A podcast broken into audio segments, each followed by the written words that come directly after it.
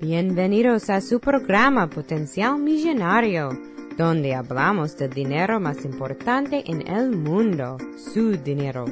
Y ahora con ustedes, Félix Montalara, autor del libro Potencial Millonario. Muchas gracias por sintonizar al programa Potencial Millonario. Este es Félix Montelara quien le habla. Soy el autor del libro Potencial Millonario. Si deseas participar del programa o hacer una llamada, puedes llamarnos al 334-357-6410 o si deseas enviarnos un mensaje electrónico desde mi página potencialmillonario.com.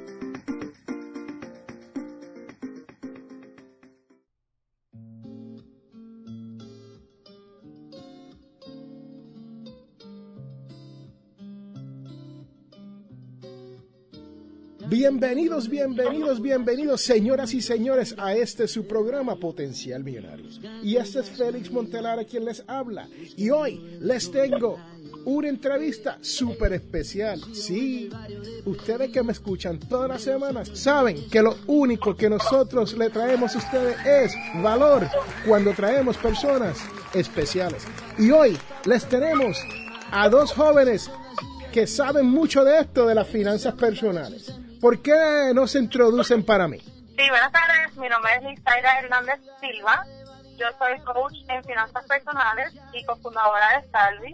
También de profesión soy contadora y CPA aquí en Puerto Rico. Y hace aproximadamente unos nueve meses estamos dedicadas a orientar, educar y apoyar a las personas en el manejo saludable de sus finanzas personales.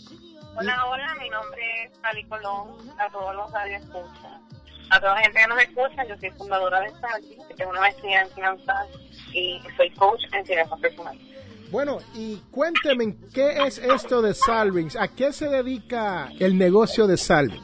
Pues Salvings es una compañía netamente puertorriqueña que se dedica a la educación del manejo saludable de las finanzas a las personas Salvis significa ahorro en latín y la razón por la cual escogimos ese nombre para la empresa es porque estamos acostumbrados a que el ahorro sale del dinero que sobra y nosotros queremos ayudar a las personas a cambiar ese enfoque para que el ahorro sea una prioridad. Plantillas de presupuesto históricamente han tenido la línea del ahorro entre las últimas partidas y nosotros queremos ayudar a que las personas, si pasan unas 8, 10, 12 horas al día trabajando, sepan que es importante que primero pongan dinero en sus ahorros y trabajen con el de que se paguen a ellas primero, para luego entonces considerar el resto de las partidas en la distribución de sus ingresos. Wow, súper interesante. Ustedes saben que aquí en Potencial Millonario, las personas que escuchan toda la semana saben que nosotros nos dedicamos a esto de ayudar a la persona a llegar a fin de mes. Y lo que quiero decir con eso es que muchas veces el dinero no nos da. Uno llega a fin de mes y no tiene dinero para pagar el, agua o la luz o para pagar las tarjetas de crédito. ¿Ustedes ayudan a las personas en esos menesteres? Sí, es correcto. Y efectivamente, dentro de la experiencia que hemos tenido durante estos, estos meses, hemos ayudado a las personas a darse cuenta que sí tienen el dinero para pagar el agua, la luz, las tarjetas de crédito. Lo que pasa es que estamos envueltos, la mayoría de las personas están envueltas en su día a día y en el pensamiento limitante de que no tienen el dinero para pagar sus deudas. Y lo que en realidad está sucediendo es que el dinero lo están utilizando en otras cosas que no están alineados a sus prioridades o metas. Así que aquí en Salvis les ayudamos primeramente a identificar y definir claramente cuáles son las metas de la persona. Segundo, una vez establecidas esas metas, le ayudamos a encontrar dónde está utilizando el dinero, o mejor dicho, dónde están permitiendo que se les escape el dinero, para luego entonces ayudarles a reubicar o a hacer un mejor uso de ese dinero a favor de sus metas cuando se habla en, Salving, cuando ustedes hablan de los cambios, nosotros sabemos que hay hábitos que nosotros tenemos que los venimos trayendo desde niños, ¿no? Hay cosas que aprendemos con nuestros padres, nuestros abuelos, nuestros primos, nuestros familiares, nuestros amigos, que nos dicen, mira, es mejor comprarte esos zapatos ahora porque tú te lo mereces versus, hmm, en realidad necesito estos zapatos. Cuéntame, Lizaira, un poquito sobre esto de cómo es que una persona puede ir cambiando esos hábitos o cómo uno ve la vida en cuanto a esto del gasto el manejo del dinero. Pues mira, para poder establecer un cambio de mentalidad como este que me estás diciendo, de momento se me ocurre que la persona se puede hacer dos preguntas. Número uno, ¿en realidad solamente merecen comprarse los zapatos que alguien en alguna parte del mundo determinó que son los zapatos de moda? ¿O merecen invertir el dinero en algo más importante y productivo para su vida? Eso por un lado. Por el otro, no pensemos en cuánto cuestan los zapatos. Vamos a llevar el costo del zapato a horas y sacrificio en horas de trabajo. Oh. En realidad, en realidad la persona debe de pensar mis horas de trabajo, mi tiempo, el tiempo que no comparto con mi familia, en realidad vale que los intercambie por simplemente unos zapatos o yo merezco algo mejor. Y si la persona se, eh, se ubica debajo de la contestación a estos dos planteamientos, yo estoy segura que poco a poco ellos mismos se van a ayudar a cambiar ese hábito de consumo. Y Sally, cuéntame un poquito cómo ustedes pueden ayudar a que una persona entienda exactamente cómo tomar la decisión o cómo ser razonable en cuanto a esto del consumo y el uso del dinero. Pues mira, efectivamente Salvi provee unos servicios eh, de coaching en finanzas personales. En Puerto Rico estamos dando talleres al público general pero para los interesados en tomar coaching, pues tenemos coaching individualizado y a través del programa de coaching vamos educando, vamos eh, haciendo estrategias junto con la persona para que se vaya eh, a través del tiempo y vaya este, punteando cuáles son los cambios que tiene que hacer, porque cada persona es individual, tienen sus prioridades, tienen sus metas, y se, hace el programa alineado a sus metas, sus prioridades, que los resultados sean que al paso del tiempo la persona pueda llegar a cumplir sus metas financieras y su y completar sus prioridades según de que como nos dijo Lisa ahorita, el tiempo que yo paso en el trabajo me aleja de mi familia y mi familia es mi prioridad porque estamos trabajando para generar ingresos para poder sustentar a nuestra familia. Ahora, si yo estoy gastando o estoy mal invirtiendo, porque entonces ahí está el pensamiento de la inversión. ¿Dónde estamos invirtiendo lo que estamos ganando? Si en un simple volvemos al ejemplo anterior, o en la familia, pues ese hábito de consumo lo vamos moderando al tiempo cuando la persona al final entienda y se reajuste y cambie toda su su sincronización que tenemos desde pequeños, porque nuestros papás lamentablemente en algún punto nos tratan de educar de una manera y resulta que el hábito era incorrecto, pues tenemos que cambiar toda esa estructura desde adentro, desde lo más profundo de nuestra mente y nuestra y nuestro corazón para que entonces al fin y al cabo nos produzca ser eh, financieramente libres y tener estar libre de deuda y libre de preocupaciones. Wow, interesante. Lizaira, y cuéntame, ya que Sally mencionó esto de las metas, yo siempre digo aquí, toda la semana, las personas que escuchan este podcast, toda la semana saben que yo hablo del famoso GPS. Y nuestros teléfonos tienen un GPS. Y si usted no sabe dónde usted está, es como un GPS. Si el GPS no te puede encontrar tu localización donde tú te encuentras, ese GPS no te puede llevar a ningún sitio porque no sabes dónde tú estás.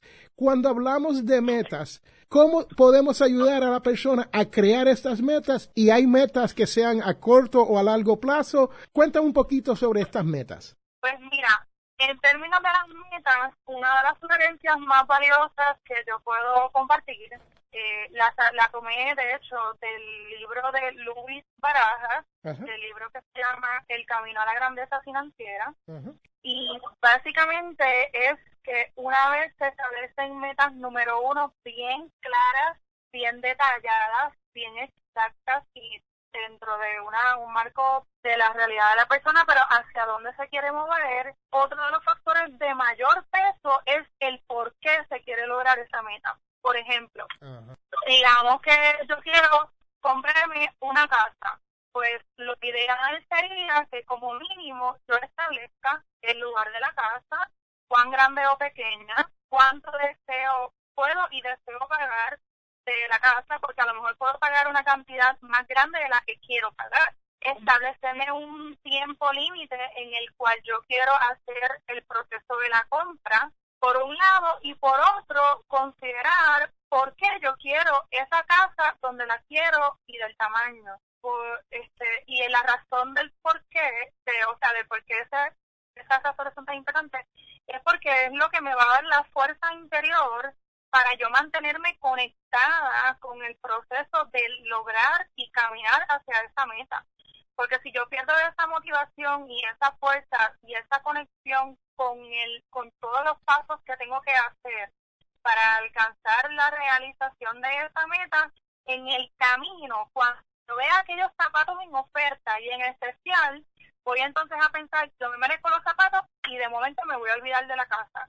Y son esas compras pequeñitas del día a día que estamos haciendo lo que nos aleja de esas metas grandes y más importantes que queremos realizar en la vida. Wow, eso es interesante, ¿no? Porque todos pasamos por una jornada en esta vida y uno tiene que tomar el camino menos transitado. Y cuando yo hablo del camino menos transitado es exactamente Isaira, lo que tú acabas de decir, que uno tiene que tomar decisiones difíciles, ¿no? Las cuales se convierten en retos que uno tiene que sobrepasar. Porque esto de las finanzas personales es cuestión, no es cuestión de, de números, esto es cuestión de la mentalidad que uno tenga para uno poder quedarse con las metas que uno se ha propuesto, ¿no? Y no es fácil, no es fácil uno decir, voy a tener una casa para el año 2016 pero tenemos deudas. Sally, cuéntame, si uno tiene deudas y tiene otras obligaciones, ¿cuán difícil se hace o cómo podemos ayudar a la persona a que pueda lograr alguna de estas metas o a veces hay que cambiar las metas o tener metas A, B, C? Así que cuéntame un poquito sobre eso. En efecto, eh, nosotros eh, cuando establecemos metas, sí eh, tienen que ser eh, reales que sean a nuestro a nuestros datos. Por lo tanto, cuando se establece ya el presupuesto, que uno sabe cuánto dinero tenemos y ya cuando eh, cuando estamos en el proceso de costing, ya se identifica qué hábitos de consumo la persona puede modificar. Al establecer las metas que sean medibles, que sean exactas, precisas, todo bien detalladas como se ahí. Tenemos que ponerlas de mayor prioridad a menor y no es porque ninguna sea, o sea, a un nivel en específico de prioridad, sino que hay unas que tenemos que llegar primero para poder lograr la otra, paso por paso. Porque según como subimos las escaleras paso a paso, pues entonces así vamos a ir cumpliendo las metas para poder llegar a esa final. Porque si vamos a comprar la casa eh, y tenemos muchas deudas, tenemos que establecer primero el de cómo vamos a entonces eliminar esas deudas para poder tener el dinero eh, disponible para poder comprar la casa y poder tener el con los otros gastos que requiere el mantenimiento del hogar porque pues también esta es otra de las cosas que tampoco nos visualizamos dentro de que con la compra del hogar también vienen unos gastos adicionales que no están vislumbrando desde un principio. Y para tener el dinero disponible después que se haya hecho el plan pues se trabaja con las deudas poco a poco y adicional a eso se le añaden los, los cambios hábitos de consumo para que la persona pueda eh, liberarse y establecer su prioridad si se va a comprar el dulcecito o como eh, David Pack indica lo del café latte, que entonces este se van haciendo unos gastos pequeños en proporción, pero cuando lo sumamos al año es lo que nos está alejando de llegar a nuestra meta de comprar la casa o de saldar nuestra deuda. Wow interesante, ¿no? Porque muchas veces nosotros queremos algo, pero no establecemos cómo vamos a llegar a eso que queremos, ¿no? A lograr esa meta. Y, muchas veces tenemos el problema de que tenemos deudas, tenemos deudas estudiantiles o nos pasan cosas donde tenemos deudas por costos médicos y se nos atrasan nuestras metas de obtener las cosas que queremos, ¿no?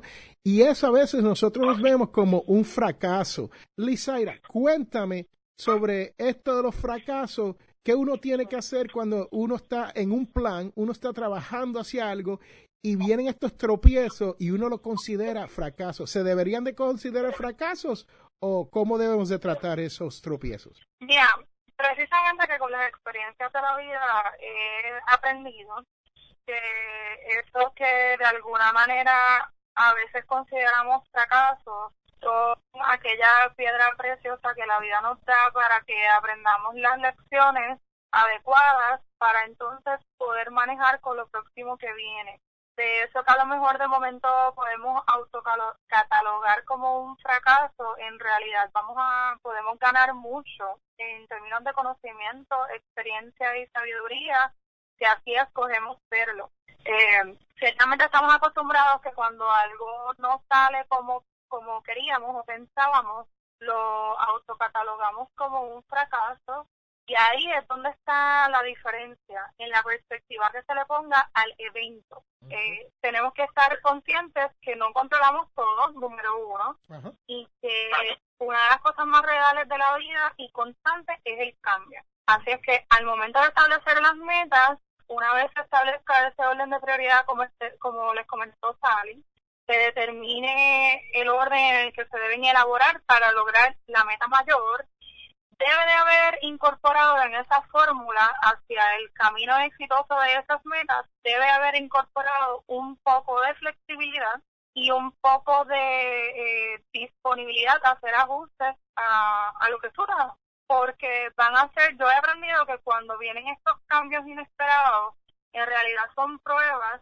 para nosotros mismos probarnos cuánto deseamos alcanzar esas metas. Y en la medida en que nos mantengamos con esa mentalidad de que, ok, pasó esto, es diferente a lo que yo pensaba, ¿qué puedo hacer? ¿Qué puedo aprender de ahí? ¿Cómo lo supero? Me enfoco, quiero comprar, en el ejemplo que hemos brindado a través de la conversación, quiero comprarme la casa, ok, pues ¿qué hago diferente para resolver lo que llegó, pero como quiera, seguir caminando hacia la compra de la casa? Y esa debe ser la mentalidad. Lizaira, ya tú sabes, como dice Albert Einstein, ¿no? que uno intentar lo mismo una y otra vez sin hacer ningún cambio es como la locura, ¿no? uno tiene que, cambiar un poquito.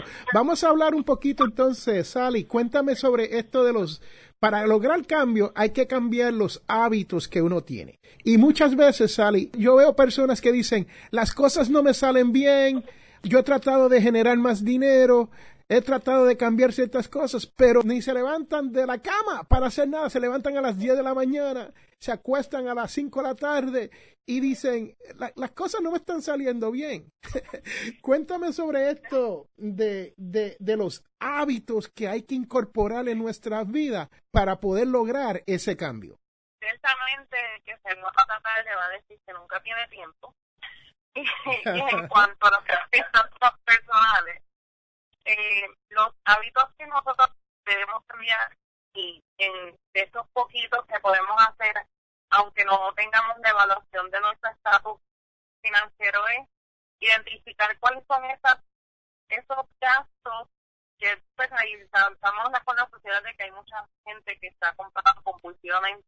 Y pues sin atacar ningún branding, la realidad es que pues, y volvemos al tema eh, si vamos a hablar de las compras y vamos usando el ejemplo de los zapatos, tenemos los zapatos, unas tenis famosas que te cuestan alrededor de 200, 300 dólares dependiendo del modelo.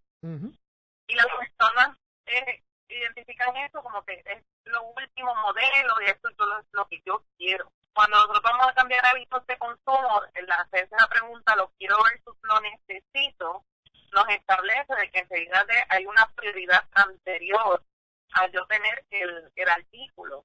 Entonces no tengo que estar de última moda porque lo que yo necesito es cubrir mi necesidad de tener unos zapatos porque sí, se necesita tener unos zapatos para estar, eh, caminar en la calle, nosotros tenemos que proteger nuestros pies. Pero no necesito tener unos zapatos de 200 y 300 dólares, porque esos 200 y 300 dólares lo puedes eh, pagar para una deuda o ahorrarlos para hacer una compra mayor y no tener que incurrir a un préstamo que nos incurre en otra deuda y vamos entonces siguiendo lo que es lo que yo le llamo el ciclo de la deuda.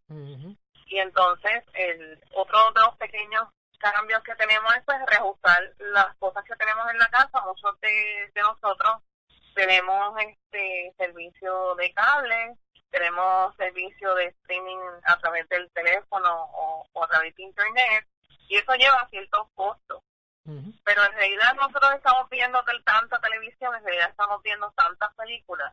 Cuando haces esa evaluación, son ciertos ajustes que a lo mejor serían de 10, 20 dólares al mes, que cuando lo calculas al año, pues es una cantidad sustancial que el cliente puede alejar de la deuda y son ciertos cambios pequeños que estamos haciendo para lograr unos resultados de, llegar al resultado de, completar tu meta. Sí, Sally, yo te tengo que decir aquí en, en este podcast todas las semanas, yo cuando hablo de esto de la mentalidad millonaria y la mentalidad pobre, yo doy el ejemplo de la persona esta que se viste bien, y sale con camisas de marca, los maones de marca, los tenis de marca y se montan en su, en su carro que cuesta 60, 70 mil dólares y llega a una luz para impresionar a una persona que ni conoce, ¿no? Que es interesante para mí, es interesante para mí verlo, porque yo veo eso y después veo como las personas no tienen para pagar el agua o la luz o deben en las tarjetas de crédito y los acreedores lo están llamando a la casa todos los días y a veces hasta el celular, suena el celular y no lo quieren contestar porque saben que es un acreedor, ¿no? Ajá, así mismo Y hay una historia de, del creador del, del Boeing, que no sé si has escuchado de esa historia, que él, pues tiene pues su empresa creando este aviones y él viaja en coach. Él no viaja en primera clase ni tampoco tiene su jet privado. Este, él su, su ropa, él, compra no van de no más de X cantidad de dinero que sea no es lo que es la norma dentro de ese ambiente social. Y la casa donde vive la casa está salda y es la casa de sus papás o sea que en realidad él no tuvo ni que pagarla la heredó. O sea que ahí que realmente el millonario que aunque en realidad pues él sí es millonario y sí tiene su compañía, pero si nosotros nos planeamos, nos planteamos esa mentalidad del millonario rico de que no quiero tener deudas y no importa que yo viva en una casa humilde, que no me vista eh, con marca, la realidad es que estoy rico en tener tiempo para mi familia, en tener mi, mi tiempo disponible y libre de preocupaciones financieras porque yo todo lo pago o en efectivo o si tengo que recurrir al crédito, en realidad es porque eh, era una cantidad que sí tenía ahorrada y tengo mi dinero invertido en otras maneras, hacemos unos movimientos estratégicos para que al fin y al cabo no sea un gasto, sino una inversión positiva. Bueno, y, y señoras y señores, ustedes saben que aquí nosotros siempre hablamos de esto de el millonario de la puerta de al lado o el millonario de al lado que es un libro escrito por el doctor Stanley y el profesor Danko, donde ellos explican exactamente lo que Sally acaba de decirnos. Ellos lo, lo, escriben con lujos de detalles cómo viven los millonarios verdaderos, no estas personas que quieren ser como el señor fulano de tal, que quiere estar en competencia con su vecino, que quiere demostrar que puede cuando en realidad están en deuda. Señoras y señores, este es Félix Montelara y vamos a una pausa y vamos a regresar en un momento.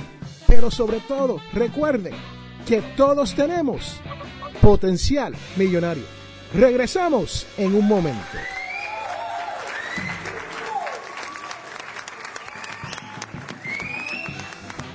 Les habla Félix A. Montelara y quiero recordarle que este programa Potencial Millonario es auspiciado por ninjapillow.com. Sí, ninja de karate y pillow de almohada.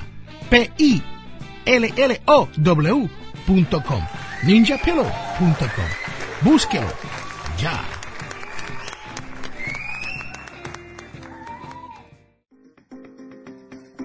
Regresamos a Potencial Millonario. Bienvenidos señoras y señores de regreso a este su programa Potencial Binario. Y este es Félix Montelara quien les habla.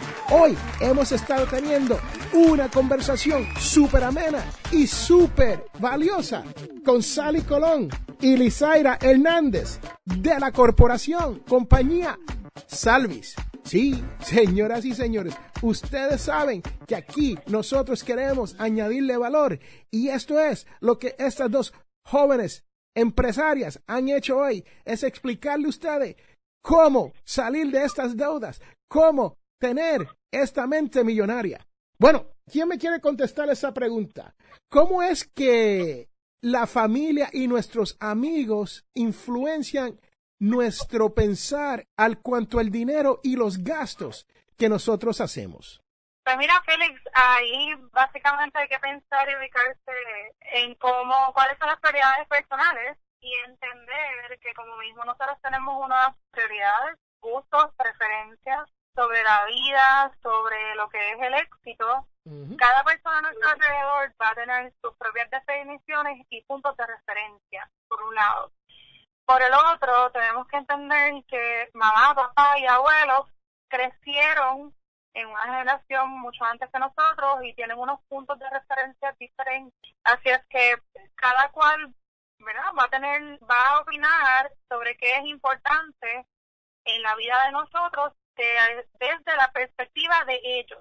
Está en nuestras manos entonces tener bien definido quiénes somos, qué es importante para nosotros y establecer ciertos límites en esa línea, ¿verdad? Para que los pensamientos o intereses de las personas a nuestro alrededor, tanto la familia como amistades, no interfieran o no tengan un peso mayor en nuestro manejo del dinero. Eso por un lado. Por el otro, también tenemos que estar conscientes que como parte de ese grupo familiar tenemos unas responsabilidades de ayudar a la familia. Así es que lo primero que digo por un lado, sí hay que poner ciertos límites, establecer unas prioridades y estar claro de hasta dónde yo puedo llegar. Pero, por otro lado, también tenemos que estar conscientes que dentro del establecer nuestras prioridades, el ayudar y asistir a la familia cae dentro de la fórmula. Lo que hay es que evaluar dónde está ese punto en balance de ayudar a la familia sin afectar nuestro presupuesto o dejar de cumplir unas responsabilidades personales por ayudar a otras personas. Entiendo. Y Sal, cuéntame en cuanto a esto de los amigos con quien uno comparte, con quien las personas con quien uno pasa su tiempo. Um, aquí en, en las finanzas personales, en el mundo de las finanzas personales, hay un dicho que tú eres tú eres o te ganas o tienes el ingresos de las cinco personas más cercanas a ti. Y yo creo que esto es, tiene veracidad y que es cierto. Si uno se, se dedica a estar con personas que están pelados, que siempre están atrás, que nunca tienen dinero, que siempre te están pidiendo prestado, pues señoras y señores, se te va a hacer muy difícil sacar los pies del bote, ¿no? En efecto, en efecto, sí. Eso me recuerda eh, un dicho de nuestro gran mentor en, en negocios que nos dijo que cuando tienes un grupo y si tú eres el más inteligente del grupo, tienes que cambiar de grupo. Exactamente. si nosotros tenemos que crecer, si nosotros queremos crecer en el área, eh, en cualquier área de nuestra vida, personal, eh, económica, en interacciones personales, en, en, negocios y en nuestras áreas de trabajo, y, y las personas que nos rodean están todas llenas de negatividad y están totalmente alineadas en contra a lo que uno quiere lograr, pues debemos de entonces cambiar de grupo inmediatamente. Y esa es la influencia que nos hace las amistades o las personas que han llegado a nosotros que si nosotros tenemos que una mentalidad positiva de que vamos a salir vamos a, cumplir con nuestras metas y vamos a llegar a, obtener esta casa tan deseada, vamos a lograr salir de todas las deudas, salda de préstamo estudiantil, eh, lograr tener un empleo, o sea, forjarnos un empleo propio en el que no tengamos que estar este, trabajando para otra persona, sino cumplir nuestros sueños, pues tenemos que entonces alinearnos y irnos en pos a eso y buscar dónde están esos recursos que necesitamos, como en caso de nosotras cuando empezamos eh, casi no sabíamos nada de cómo manejar una empresa y nos fuimos alineando con las personas en específico que nos iban a ayudar y actualmente nos estamos rodeando de, de todas esas personas y mucho más que nos ayudan a, poder seguir, para poder brindar un buen servicio de, de calidad a todas las personas que requieren eh, de nuestro servicio de finanzas. Y en, en nuestra área personal hemos crecido un montón, porque sí hemos crecido en el plano este, emocional, espiritual y profesionalmente. Y asimismo se nos pasa para nuestra finanza este, que es el, consejo de que, vuelvo y lo voy a volver a repetir, si tú eres el más inteligente en el grupo, cámbiate. Así mismo es, eso, es uno de los dichos más inteligentes que yo he escuchado en, esta vida, ¿no? Si, si, si tú eres la persona más inteligente dentro de tu grupo y tú estás tratando de manejar a todas esas personas, tú tienes que cambiar de grupo o buscarte otras personas que sepan un poquito más de, que uno para que estas personas puedan lograr que uno crezca un poquito más, ¿no? Entonces, vamos a hablar un poquito sobre esto de la educación financiera, porque para mí es muy importante uno educarse, uno leer, uno aprender sobre esto de las finanzas personales, porque muchas personas se creen que en la escuela o cuando vamos a la universidad y vamos a, a cursar un MBA o cursos en finanzas, nos van a hablar sobre cómo manejar nuestro dinero efectivamente. Y yo les tengo que decir que este es su servidor, Félix A. Montelara, ha estudiado mucho, tiene estudios a nivel de maestría en finanzas y yo nunca aprendí nada de eso, cómo manejar mi dinero en ninguno de esos cursos. Así que cuéntenme un poquito, si uno tiene que hacer preguntas, si uno tiene que aprender, uno tiene que abochornarse porque uno está en deuda y no preguntar. No, no, ciertamente no, justamente, bueno, primeramente no se debe esperar a que un problema se convierta en una bomba de tiempo para buscar ayuda. En el momento en el que una situación empieza a causar incomodidad, es justo en el momento adecuado en el que se debe de salir a buscar información. Porque si ya la situación está empezando a crear esa incomodidad, es que si no actuamos en ese momento se puede complicar. ¿Qué se debe de hacer cuando uno empieza a sentir esa incomodidad o antes? O buscar, lo ideal sería eh, vivir desde un plano preventivo. Ahora, si ya como que empieza la situación a, mostrar señales de que se puede complicar, lo mejor es aceptarla, reconocer que está pasando algo eh, difícil de yo manejar, que mis conocimientos no me lo van a permitir, identificar qué es eso que sentimos, esa problemática que estamos empezando a ver y alineado con eso, pues una vez identifique la situación, buscar ayuda, consejo e información de expertos en el tema. Este se debe de ser cuidadoso en términos de lo que es el consejo de las finanzas personales desde la siguiente perspectiva. Si tienes una situación económica y a lo mejor estás viviendo cheque a cheque, y pasas donde el banco a que te oriente, pues ciertamente te va a orientar, te va a ayudar. Debes de ser objetivo al momento de escuchar la información. Una persona que venda eh, algún producto, pues te va a orientar desde la perspectiva del producto que vende. Eh, una persona que entonces se dedique estrictamente a la orientación, ya más objetiva, pues te puede ayudar en términos de lo que es el panorama completo, te puede desde una manera más neutral y, ese es el tipo de personas que los consumidores que van detectando situaciones económicas deben de, consultar. Bueno, señoras y señores, hemos estado hablando con Lizaira Hernández y Sally Colón sobre esto del asunto del dinero y sobre todo sobre esto de las finanzas personales. Y yo les tengo que decir que las manecillas del reloj nos han traicionado, señoras y señores. Sally, ¿usted tiene algo que decirnos, un último consejo y cómo podemos comunicarnos contigo? Pues en efecto, eh, el lema de Salvi es que hacemos pequeños cambios, logramos grandes resultados.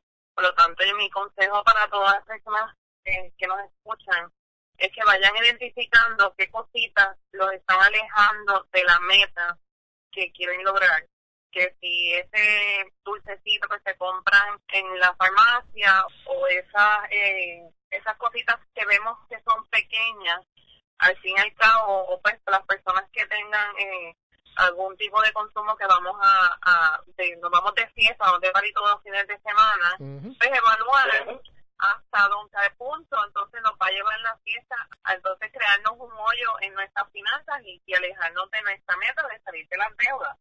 Eh, para que tengan más información, ustedes se pueden contactar con nosotros a través del teléfono 787-200-3172.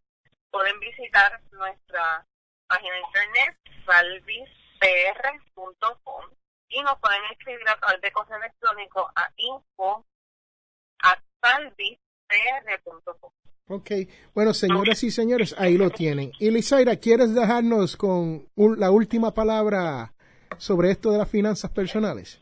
Pues mira, sí, yo quiero añadir que si las personas están en ese día a día, cada quincena, se sienten agobiados o a lo mejor no necesariamente llegar a sentirse agobiados, sienten el interés de aprender a cómo manejar de una manera diferente su dinero, siéntanse en la confianza de buscar información, de aprender, de conseguir libros, de conectar con páginas, ¿verdad? Como la de nosotros, nosotros también estamos en Facebook, Salvis Pérez, para aprender esos pequeños cambios que pueden ir adoptando y adaptando en su día a día de manera que se ayuden a que el dinero trabaje para ellos y en vez de ellos estar trabajando por el dinero. Así que los invitamos a que se conecten con nuestra página de Facebook, Salvis Pérez. Allí nosotros ponemos casi todos los días consejitos sencillos y prácticos, aparte de que les anunciamos nuestros eventos, brindamos talleres, seminarios y se pueden unir a nuestras redes para mantenerse informados de qué cambios pequeñitos pueden ir adoptando día a día.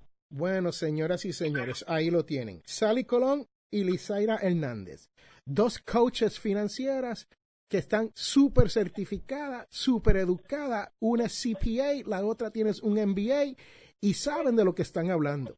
Si usted quiere salir de deuda, si usted quiere progresar con su dinero, si usted quiere llegar a la codiciada libertad financiera, te invito a que pases por potencialminario.com y busque toda la información que vamos a tener ahí para estas dos jóvenes y su corporación Salvis. Señoras y señores, estas jóvenes están aquí para ayudarle. Están aquí para darle consejo. Están aquí para darle un mejor futuro. Este es Félix Montelar a quien te habla. Y recuerden que todos tenemos potencial millonario. Regresamos en un momento.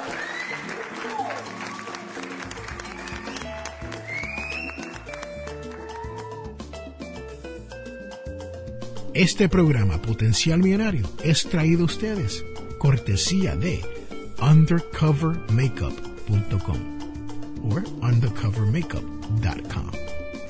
Señoras y señores, esto es una línea de maquillaje. Pase por undercovermakeup.com y verás todos los productos que hay para que su cara luzca mejor.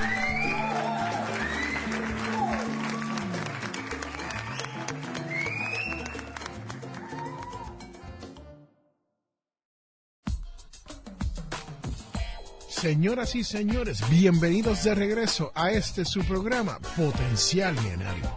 Y ahora les tengo la cita de la semana, la cual dice, el que no sabe gozar de la aventura cuando le viene, no debe quejarse si se le pasa. Señoras y señores, Miguel Cervantes.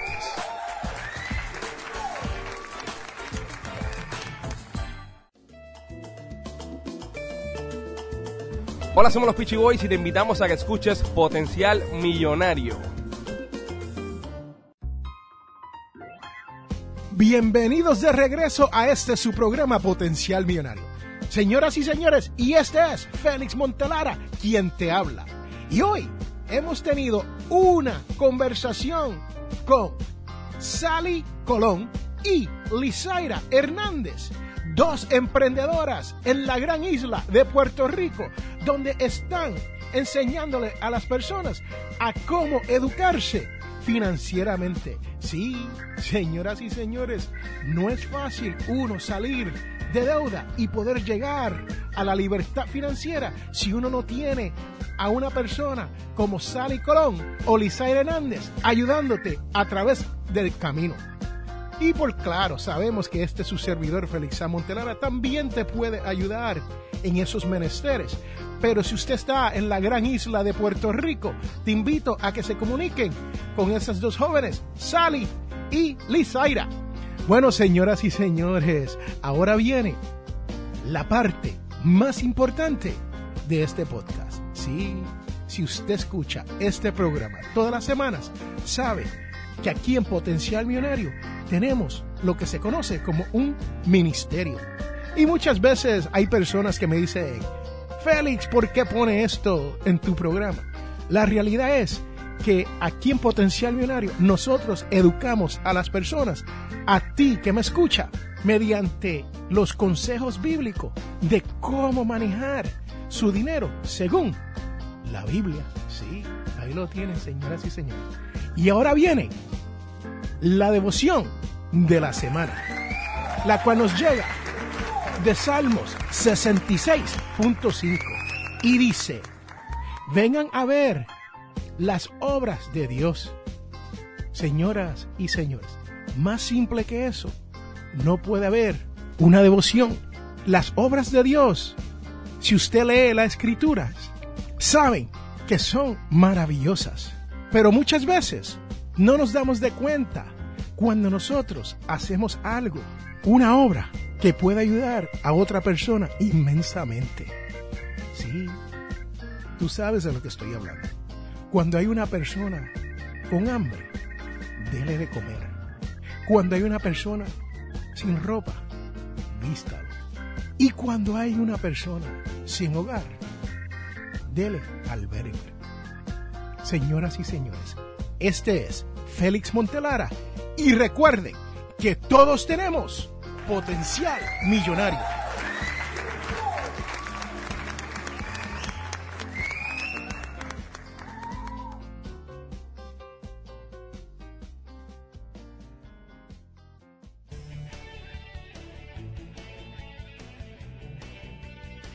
Les habla Félix A. Montelara, presentador de radio y autor.